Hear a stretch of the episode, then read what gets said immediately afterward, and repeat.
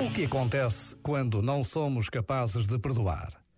Enquanto negamos o perdão, deixamos-nos prender pelos caprichos do nosso orgulho.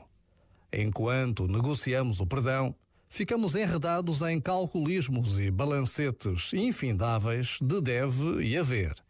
Mas todos esses labirintos, levantados por julgamentos e condenações, são nada quando comparados com a elevação a que nos conduz o amor puro, posto no perdão.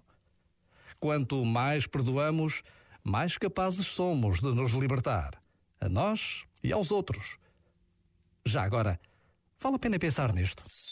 Este momento está disponível em podcast no site e na app.